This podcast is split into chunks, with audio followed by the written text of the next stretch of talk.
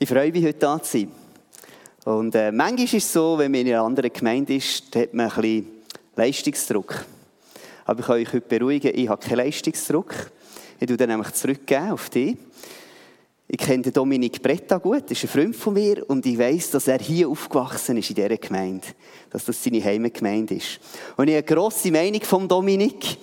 Ich liebe ihn, ich liebe sein Herz. Und wenn er aus so einer tollen Gemeinde kommt, dann müsst ihr einfach super drauf sein. Darum, der Leistungsdruck ist heute Morgen bei euch, nicht bei mir. also ich bin ganz frei. Äh, eben, mein Name ist Christoph Schum. Der Markus hat mich gebeten, noch kurz etwas zu mir zu sagen. Ähm, da vorne in der ersten Reihe sitzt mein ältester Sohn, der Timon. Und äh, ihr könnt ihn dann fragen, ob alles wahr ist, was ich erzählt habe. Er wird auch mein härtester Kritiker sein, wenn wir zusammen heimfahren wird mir die Wahrheit sagen, wie es wirklich war. cool, bist du da, Timon? Wir wohnen in Richterswil, Familie, die beste Frau, habe ich, für alle Junggesellen, tut mir leid. Ähm, ich habe drei Teenager und mir wird es nie langweilig. Arbeiten tue ich bei einer Schule, ISTL heisst die. Das ist in Zürich eine Schule, wo wir Theologen ausbilden, also Pfarrer, Pastoren, Missionare, mit dem Schwergewicht im Bereich Leiterschaft und Bereich Mission oder Evangelisation. Und wo wir das Auge darauf legen, ist, Menschen zu trainieren, die etwas Neues wagen. Sei es eine neue Gemeinde, sei es eine Pioniermission in einem Land, wo man sonst nicht reinkommt, wo geschlossen ist. Das ist unser Herz. Und da investiere ich mich drin. Aber heute Morgen wollen wir nicht über das reden, sondern schauen, was Gott uns möchte sagen.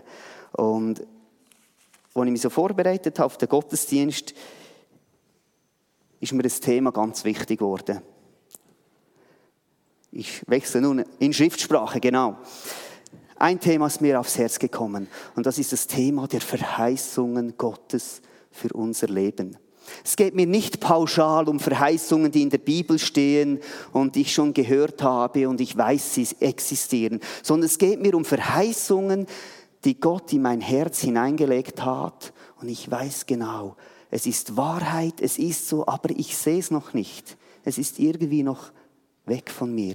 Es geht mir um diese Verheißungen, die Gott in mein Herz gesprochen hat. Und wir wollen heute Morgen zusammen uns auf den Weg machen und ergründen und erforschen, wie diese Verheißungen sichtbar werden können. Das ist kein Thema nur für junge Menschen. Gott hat uns Verheißungen gegeben und egal wie alt wir sind, sei es im biblischen Alter von 80, diese Verheißungen haben die gleiche Gültigkeit. Denken wir nur an Mose. Mit 80 ist der Mann erst aufgestanden und hatte noch 40 Jahre Gott gedient auf eine erstaunliche Art und Weise. Nun, wenn wir den Verheißungen nachgehen wollen, wenn wir sehen wollen, wie wir so Land einnehmen können, das Gott uns verheißen hat, da gibt es ja einen Spezialist in der Bibel. Und dieser Spezialist ist Josua. Er hat das Volk Israel ins verheißene Land hineingeführt. Und wir wollen anhand von Josua zusammen anschauen, wie er dieses Land eingenommen hat. Wenn ihr die Bibel dabei habt, Josua 1, Vers 1, machen wir es einfach. Begonnen hat alles ein bisschen düster. Nachdem Mose, der Bevollmächtigte des Herrn, gestorben war, sagte der Herr zu Josua, dem Sohn Nuns, dem Helfer Mose. Also die Voraussetzung, Mose ist gestorben. Nun, wir lesen das so elegant, aber das ist hochdramatisch. Denn Josua war eigentlich der engste Gefolgte von Mose. Er war sein Diener, sein, sein Mitspieler, sein Mitarbeiter, sein Partner. Und dieser Mose ist gestorben. Vermutlich hat sich Josua nicht sehr gut gefühlt. Eher einsam, verlassen. Mein Vorbild, mein Vorkämpfer, er fehlt. Und vielleicht kennen wir diese Situation aus dem eigenen Leben. Plötzlich stehe ich alleine da und fühle mich etwas unsicher. Wie kriege ich diese Prüfung hin? Wie mache ich diesen Job? Wie kann ich diese Aufgabe ausfüllen? Im Besonderen dann, wenn jemand stirbt, der uns eng vertraut ist, der uns am Herzen liegt, da fühlen wir uns sehr schnell einsam, kraftlos, mutlos. Es fehlt etwas. Genau das war die Voraussetzung von Josua.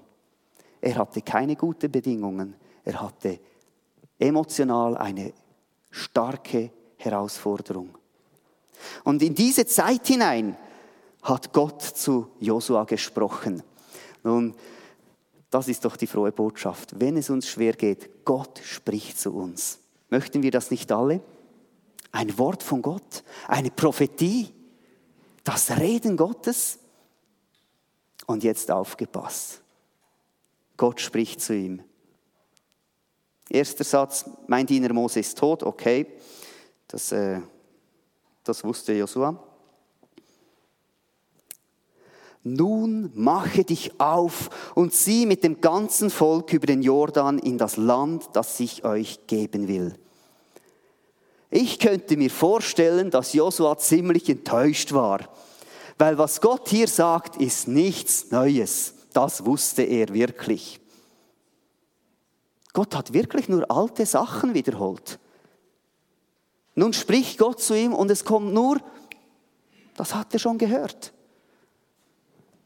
Denken wir an die Geschichte. Abraham, er lebte in Ur, irgendwo Iran, Irak, weiß nicht genau wo, habe nicht Geografie studiert. Und Gott hat zu Abraham gesprochen, geh, zieh aus, ich werde dir ein Land zeigen, das gehört dir und deinen Nachkommen.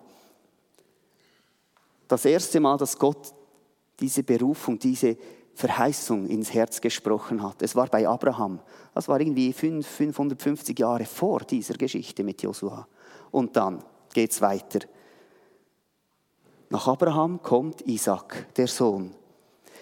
Er hat das Land bereits gesehen und Gott sagt es, ich werde es dir auch geben, weil Isaac war nur zu Gast dort als Schafhirte.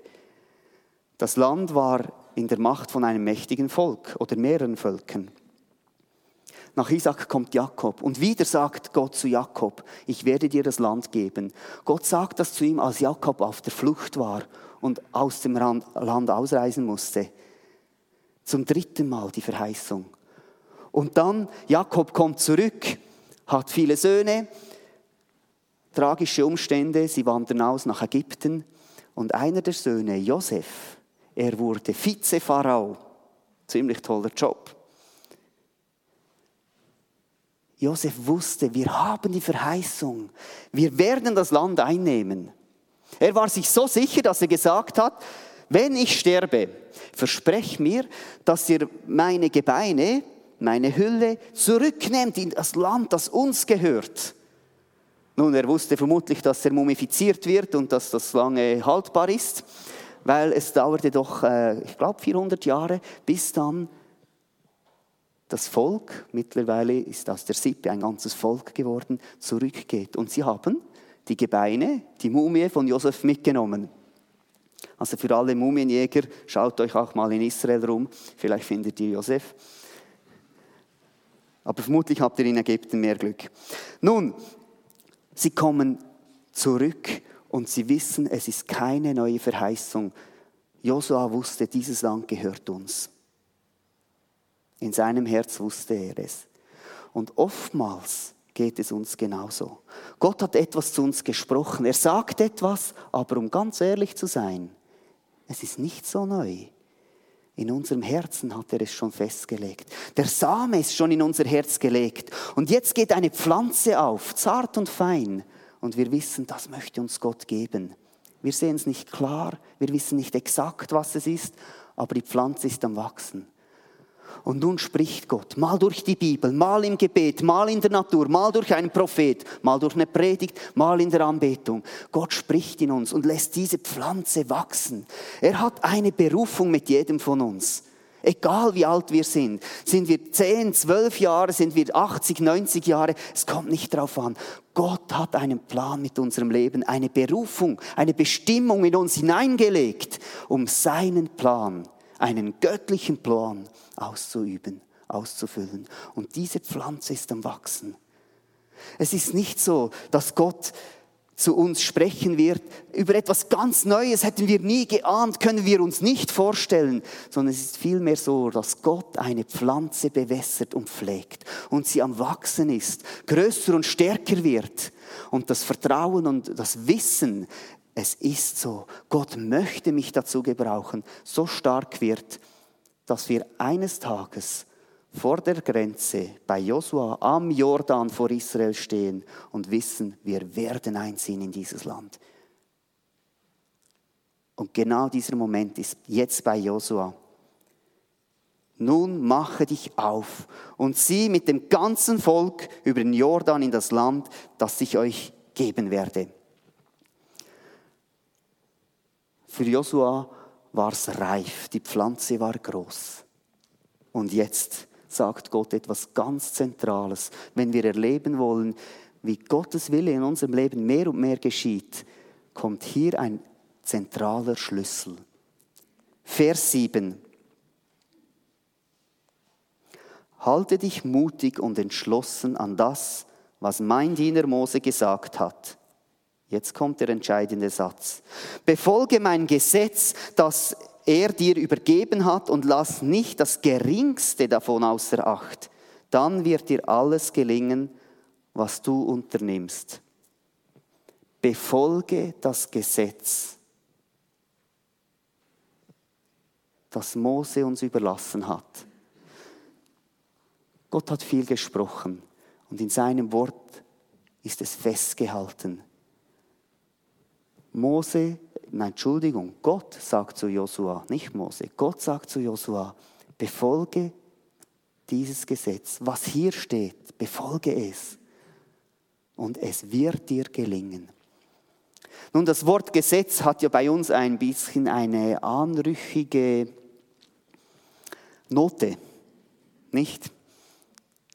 Interessant ist, vor einer Woche war ich mit einer Gruppe, 25 Jungen, Menschen hier in Uster auf der Straße zum Evangelisieren. Und ich bin ja nicht der Einzige. Da hat mir sehr gefallen. Wer hat erzählt vom Evangelisieren hier in Uster? Wow, sehr cool. Go ahead. Es lohnt sich. Wir waren hier und wir haben der Gruppe einen Auftrag gegeben. Wir wollten, dass sie lernen, mit Menschen auf der Straße in Kontakt zu kommen. Wir haben den Auftrag gegeben, ihr müsst in ein, zwei Stunden mit verschiedenen Menschen in Kontakt kommen und sie fragen, was würde geschehen, wenn es in der Schweiz kein Gesetz geben würde? Kein Gesetz. Ihr müsst fragen, ein Teenager. Ihr müsst fragen, eine Familie, Vater oder Mutter. Ihr müsst fragen, einen Polizisten, einen Großvater. Und so mussten sie verschiedene Menschen fragen. Interessant ist, was die Menschen hier in Uster denken. Ohne Gesetz funktioniert es nicht. Ohne Ausnahme alle gesagt, es braucht ein Gesetz. Zweimal wurde sogar gesagt, ohne Gesetz wären wir in einer Anarchie. Das heißt, jeder macht, was er will. Und es wäre ein chaotischer Zustand. Sogar der Teenager sagt, es braucht eine Leitplanke, eine Linie, wo ich weiß, das ist meine Grenze und darüber kann ich nicht hinweggehen. Nun, Gott hat dieses Gesetz gegeben, diese Leitplanke, wie wir ein erfülltes, glückliches Leben führen können. Und hier steht es geschrieben. Gott ist so groß, so großzügig, dass er sogar wusste, wir werden uns an diese Leitplanke nicht halten. Oder wir werden sie nicht halten können. Es werden uns Fehler geschehen. Gott wusste es. Und das ist der Grund, warum er ja Jesus gesendet hat. Jesus, ganz Gott, aber auch ganz Mensch. Lebte ein Leben ohne Sünde und hat all die Fehler, die ich getan habe, die wir getan haben, auf sich genommen, um den Preis dafür zu bezahlen. Ist es nicht so, wenn wir das Gesetz übertreten, wir müssen bezahlen dafür. Wir waren auch letzte Woche an der Bahnhofstraße, um zu evangelisieren. Und als ich mit einer Frau im Gespräch war, mit einer Frau aus Tibet, wie du, mit einer Frau aus Tibet, da wurde gegenüber mir ein, ein, ein Laden überfallen. Die Polizei ist gekommen mit, mit Maschinenpistolen, haben den Laden gestürmt. Und ich wusste nicht so recht, soll ich weitersprechen oder soll ich abhauen? ich habe mit einem Auge rübergeschaut, also ich wäre dann schnell weg gewesen. Das Ganze hat sich als Fehlalarm herausgestellt. Wenn ich ein Gesetz übertrete, ich muss den Preis bezahlen. Wenn ich eine Bank überfalle und die Polizei erwischt mich, kann ich nicht sagen, sorry, hier ist das Geld, oh, die Waffe gebe ich auch noch freiwillig ab. Das geht nicht. Ich muss ins Gefängnis. Genauso muss der Preis für meine Schuld, für meine Sünde, für mein Fehlverhalten, wenn ich die Leitplanken Gottes übertreten habe, muss bezahlt werden. Und Jesus hat diesen Preis bezahlt. Obwohl er unschuldig ist, hat er alles auf sich genommen ans Kreuz hat alles bezahlt, weil er weiß, der Christoph Schum wird doch jeden Tag so ein Ding drehen, das nicht in meinem Willen ist. Wow, was für eine Gnade. Gott hat es uns ermöglicht, seine Leitplanken zu erfüllen, nicht weil ich perfekt bin, sondern weil er mir Vergebung gibt und ich durch die Vergebung rein bin, rein gewaschen bin. Vielleicht muss ich nicht das Wort Gottes lesen und studieren, dass ich ein besserer Mensch werde. Vielleicht muss ich es lesen, dass ich verstehe, wie Gott mir vergibt, wie unendlich seine Liebe zu mir ist, wie großzügig er ist, dass er mich als seinen Partner ausgelesen hat, dass er jeden von uns, dich und dich und dich, jeden einzelnen von uns gerufen hat, sein Partner zu sein, sein Mitarbeiter zu sein die Verheißung, die er in dein Herz gelegt hat, es ist keine Idee. Kann gut sein, dass verschiedene Menschen schon gelacht haben gesagt haben, was? Nein, also jetzt übertreibst du, das ist nicht möglich. Ich glaube nicht. Aber wenn Gott der Samen in dich gelegt hat, wenn er dich gerufen hat, etwas zu tun, und klingt es noch so verrückt, dann hat es Gott gesagt und er steht zu seinem Wort und du wirst es erleben, Studier nur Gottes Wort, wie groß seine Gnade ist. Lies es jeden Tag. Du wirst erleben, dass das, was er zu Josua gesagt hat, Wahrheit ist. Lies Gottes Wort, dann wird dir alles gelingen, was du unternimmst. Josua 1, Vers 7, dann wird dir alles gelingen, was du unternimmst. Ohne Abstrich. So groß ist unser Gott. Und dann innerhalb dieser ersten neun Verse von dem Kapitel gibt Gott einige Verheißungen. Ich will gar nicht auf alle eingehen. Vielleicht nur ein Vers, Vers 5 zum Beispiel. Gott verspricht, Josua, Gott verspricht jedem von uns, kein Feind wird sich gegen dich behaupten können. Kein Feind wird sich gegen dich behaupten können, weil er mit uns ist, weil Gott, der Schöpfer dieser Welt, der über allem steht, der alles durchschaut, der über der Zeit steht und weiß, was geschehen ist, was geschehen wird, dieser Gott wird mit uns sein. Kein Feind wird sich gegen dich behaupten können, denn ich werde dir dein Leben lang zur Seite stehen, genauso wie ich Mose zur Seite gestanden habe. Wow, nicht weniger und nicht mehr. So wie Gott zu Mose gestanden ist, steht Gott zu dir. Bedingungslos. Und was hat er mit Mose nicht alles getan? Wir kennen die Geschichten. Gibt es ein Wunder, das Mose nicht erlebt hat? Gott ist zu ihm gestanden. Gott hat Zeichen und Wunder durch ihn gewirkt. Gott steht genauso zu dir und möchte mit dir sein Reich bauen.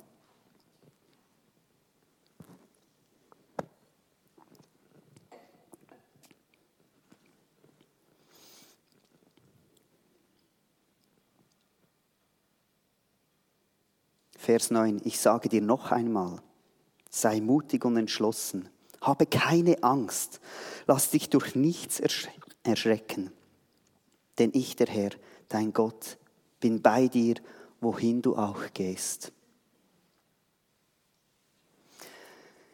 Ich möchte heute Morgen für zwei Gruppen von Menschen beten. Das eine sind Menschen, die noch gar keine Beziehung zu Jesus haben. Du weißt zwar, es gibt einen Gott. Und du möchtest eine Beziehung haben, aber irgendwie merkst du, ich habe gar keine Beziehung, wie andere sie haben. Die Liebe fehlt irgendwo. Gott ist irgendwo, aber nicht da in meinem Herzen. Wenn das auf dich zutrifft, dann lade ich dich ein, ein ganz einfaches Gebet zu sprechen.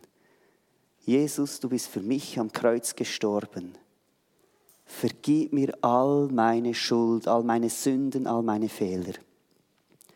Und ich bitte dich, sei nicht irgendwo, sondern komm in mein Herz, komm in mein Leben. Ich möchte dir begegnen. So ein einfaches Gebet.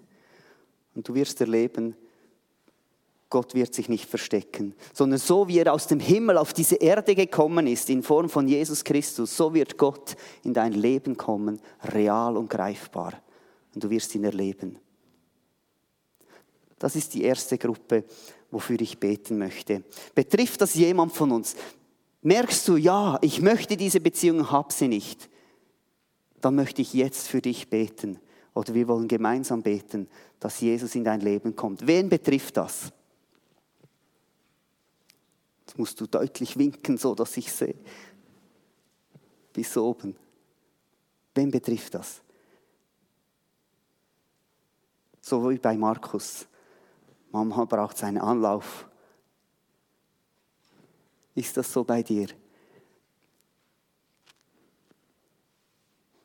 Und ich hoffe, dass, dass wir alle diese Beziehung haben zu Jesus Christus, diese enge, tiefe Beziehung. Ansonsten, ich bin sicher, dass es viele gibt, wo du merkst und spürst, sie haben diese Beziehung und stell sicher, dass du auf sie zugehst und ihnen sagst, zeig mir, wie das funktioniert. Ich möchte für eine zweite Gruppe von Menschen beten. Es sind Menschen, die spüren, Gott hat ein Samen in mein Herz hineingelegt. Und er hat mich gerufen, etwas zu tun.